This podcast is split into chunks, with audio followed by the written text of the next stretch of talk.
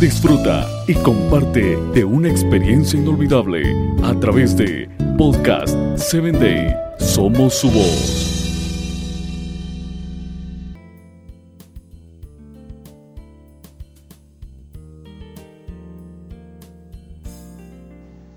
El título de nuestro día de hoy es El poder de la sangre. Proverbios 31, 21 y 22 dice, Todos los de su casa llevan ropa escarlata. Su ropa es de lino fino y de púrpura. La mujer de Proverbios 31 era muy consciente del poder de la sangre dentro del sistema sacrificial judío. Bajo la ley, Casi todo se purificaba con sangre para la remisión del pecado, la culpa y el castigo debidos. Por lo tanto, esta mujer cubría a su familia con ropas color escarlata, para representar bien la sangre del Mesías que vendría. Una de las cosas que puede hacer como una mujer segura de sí misma es aplicar la sangre de Jesucristo por la fe sobre toda su casa. Yo hago eso regularmente.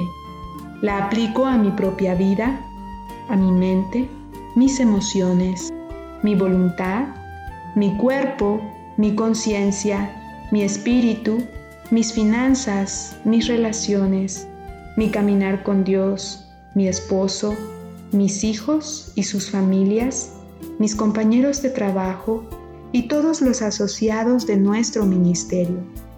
Arrepentirme regularmente del pecado en mi vida y mantener cubierta mi conciencia con la sangre de Jesús me ayuda a ser más segura de mí misma ante Dios, en mis oraciones y en mi vida diaria. Las personas que se sienten culpables no se desempeñan bien.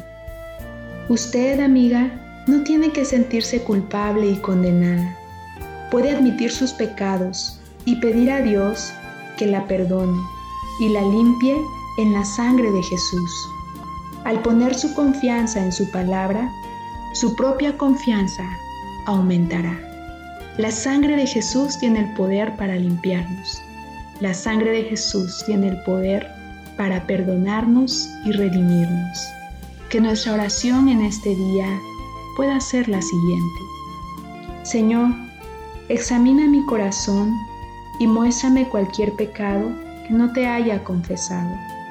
Límpiame por tu sangre y libérame de la culpa y la condenación. En tu nombre, amén. Que Dios te bendiga en este día.